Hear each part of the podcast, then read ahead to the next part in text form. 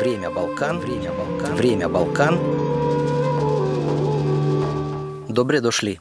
Всем привет. Да-да, вы, вероятно, прослушали интро-эпизод к моему подкасту «Время Балкан». Однако, перевод подкаста «Болгарская история», созданного Эриком Холзи, и его публикация на моем канале требуют, как мне кажется, отдельного вступления по целому ряду причин. Ну, во-первых, необходимо представить самого Эрика. Человека, который открывает для нас часто неизвестный и почти всегда противоречивый мир истории Болгарии.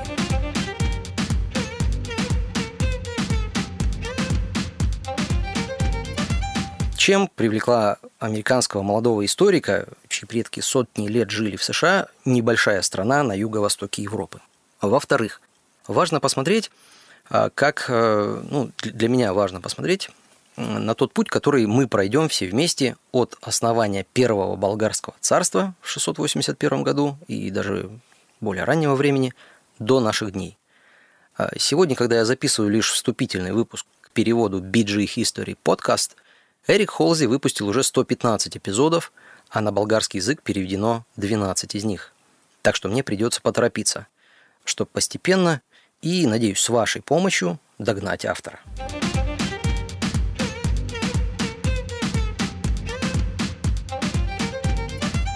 В-третьих, лично для меня важно подчеркнуть, что болгарская история – лишь часть планируемого мной подкаста «Время Балкан». Это мой первый опыт как перевода, так и записи аудиоматериалов. Повторюсь, очень надеюсь, что ваш интерес, э, прослушивание, лайки, репосты, обсуждения и даже критика будет замечен Эриком, и он разместит русскоязычную версию на своем сайте, на основном сайте подкаста – а я продолжу переводить этот подкаст на русский язык и выкладывать его параллельно со своими размышлениями и новостями из Болгарии и Балканского региона. Кроме того, мне самому важно отрефлексировать свой первоначальный опыт, э, опыт перевода и сделать некоторые оговорки, которые, как мне кажется, будут важны при его прослушивании.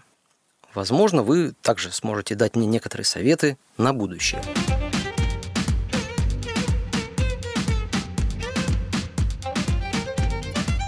Итак, Эрик Холзи родился в Вашингтоне, вырос в пригороде, э, штат Вирджиния. Он из вполне обычной американской семьи, но благодаря однокласснице, которая проживала в Болгарии несколько лет с семьей, заинтересовался болгарской историей еще в старшей школе. В 2009 году он впервые попал в Болгарию, когда год обучался в Благоевграде в Американском университете в Болгарии. Да, университет так и называется, Американский университет в Болгарии. Очень достойный Пишет он об этом времени сейчас так. Когда я впервые приехал сюда в качестве студента, я был поражен тем, что история как бы обрушивается на меня со всех сторон, где бы я ни был. Это вовсе не то же самое, что разглядывать прилизанные американские достопримечательностями, которыми забиты Вирджиния и округ Колумбия. Я увидел артефакты, которые как бы кричали и требовали своего признания, своего места в истории. Также приходилось постоянно обращаться к истории, чтобы просто понять, что меня окружает. Здесь Эрик имеет в виду, что в том числе образ жизни, образ мысли болгар. И через призму истории все, что со мной происходило, выглядело бесконечно захватывающим. В 2013 году, получив стипендию Фулбрайта на проведение исторических исследований, Эрик вновь оказывается в Болгарии и решает остаться в Софии надолго. Цитата. Причина была в том, что я встретил множество интересных людей, которые работали над большими проектами как в бизнесе, так и в науке. Я нашел это человеческое окружение очень вдохновляющим и почувствовал, что здесь и для меня найдется дело. Конец цитаты. Понимая, что преподавательская деятельность не позволит э, вести тот образ жизни, который представлял себе молодой историк, он отказался от получения докторской степени, но, желая продолжать изучать историю, уже была получена степень магистра, друзья оказали поддержку в Софии, и он запустил подкаст. Э, таким образом, продолжен заниматься любимым делом. Цитата. Идея состояла в том, чтобы создать подкаст, который бы объективно рассказал историю Болгарии, максимально избегая каких-либо национальных, э, националистических предубеждений. Целью изложения было охватить все 1300 с лишним лет болгарской истории и не пропустить ничего, в том числе османский период.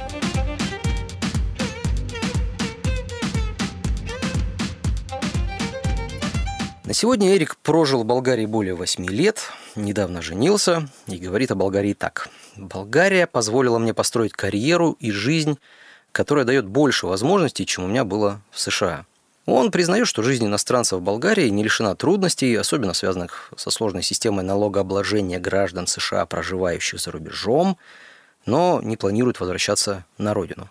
Цитата. «Я все еще голосую на выборах США и обращаю пристальное внимание на то, что там происходит, но на данный момент Америка для меня немного странная и чужая страна. Болгария сейчас мой дом, и я полон решимости прожить здесь значимую жизнь, такую, которая, ну, может быть, хоть немного улучшит эту страну. Не думаю, что я смог бы сделать это где-нибудь еще. Кроме своего исторического подкаста, на основе которого Эрик готовит к выпуску книгу по истории Болгарии, он также участвует еще в ряде исследовательских проектах и ведет эксклюзивные исторические экскурсии по Софии. Так что если вы вдруг окажетесь в столице Болгарии и захотите участвовать в такой экскурсии, ну или просто поужинать в хорошей англоговорящей компании, уверен, что Эрик тот, кто вам нужен. Я подготовил э, этот материал по материалам подкаста и статьи «Почему переезд в Болгарию может быть лучшим решением» от 6 мая 2020 года, выпущенным на ресурсе opensofia.org. Говоря о том пути, который мы пройдем с вами вместе в рамках этого проекта, я хочу остановиться на некоторых моментах, которые, возможно, уже обозначил э, в общем вступлении.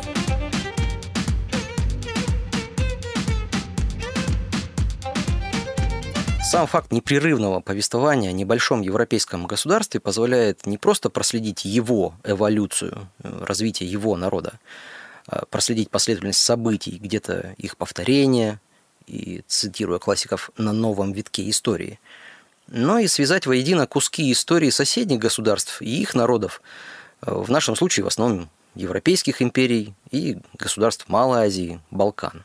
Это как будто, если вы решили дособрать большой пазл, но в котором не хватает 50-70% элементов. Ну, они вроде бы где-то есть, вот, вот завалялись, растерялись по другим коробкам, какие-то лежат то ли на даче, то ли вообще потеряны навсегда. И вдруг вы берете самую непримечательную коробочку, и там находите многие недостающие элементы.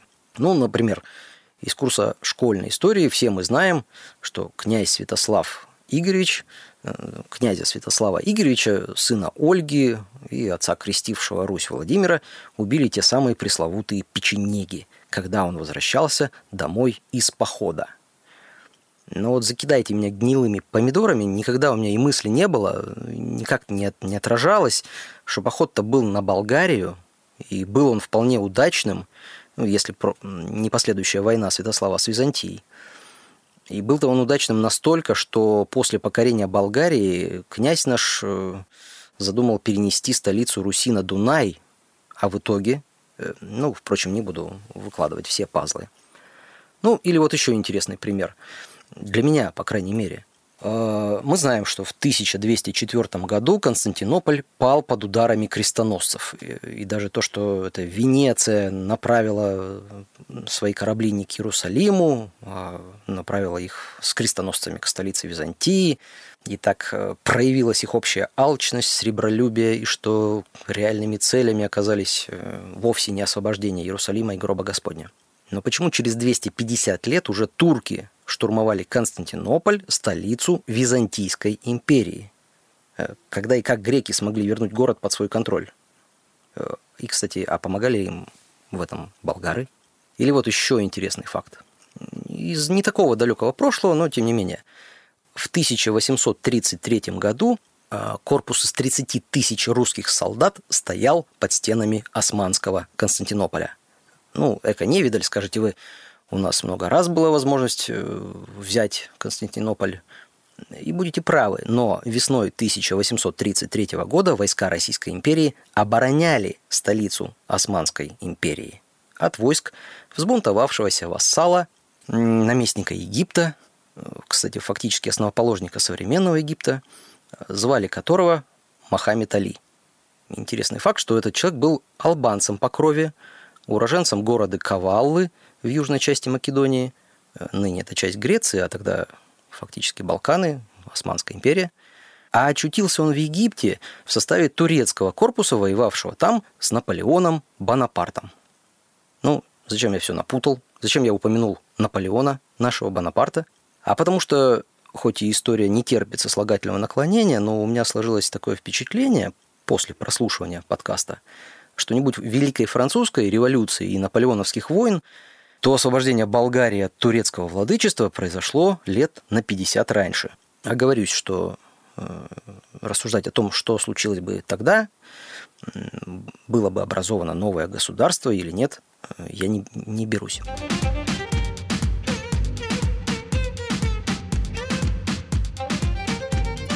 Так, история Болгарии поможет нам связать э, многими ниточками островки событий э, во всеобщей истории. Именно поэтому я решил участвовать в проекте перевода подкаста на русский язык. А с какими сложностями я встретился при переводе? Ну, при том, что я не являюсь ни профессиональным историком, ни профессиональным переводчиком, хотя довольно часто имею дело с юридическими документами на английском языке, я стараюсь перепроверить по открытым и доступным источникам те сведения, о которых пишет автор подкаста. Наименования местностей, городов, имена исторических личностей бывает очень полезно и интересно, но это немножко затягивает дело. А, довольно часто сталкиваюсь с тем, э, что наименование местности вроде бы понятно, паннония, но в частности для меня совершенно не очевидно, где находилась эта римская провинция. А панонийская равнина, э, термин, употребляемый Эриком, на русском языке вообще звучит скорее как среднедунайская низменность. Э, то же самое получается и с именами. Например, валашский деятель, герой современной Румынии, Михай, он смелый или храбрый? Какой термин чаще употребляется в российской, ну или русскоязычной исторической науке? Вопрос. Разумеется, что бывают случаи, когда каждое отдельное слово в тексте понятно, понятен общий смысл сказанного, но перевести текст на русский язык сходу сразу просто так не получается. Ну, в таких случаях я откладываю, что называется, на переспать, и берусь за дело на следующий день. Вообще, мне нравится то, что подкаст – это все-таки не совсем научный, скорее научно-популярный жанр, позволяющий автору высказывать свою точку зрения – эмоционально подкрашивать описание событий, подшучивать. И в этом случае я стараюсь перевести шутку, ну, разумеется, не через прямой перевод, а через аналог. Включаю воображение. Ну и, наконец, самое сложное. Порой я не могу согласиться с Эриком, с его точкой зрения, и не могу найти подтверждение его слов. В этом случае я решил делать так. Буду делать оговорки по мнению автора подкаста и так далее. А в остальных случаях, как правило, буду употреблять «мы». Мы считаем, полагаем, думаем. Надеюсь, так правильно. Короче, пишите ваши отзывы, советы, рекомендации, слушайте подкаст. В любом случае нас ждет захватывающее погружение в историю Болгарии. Вперед! Вперед!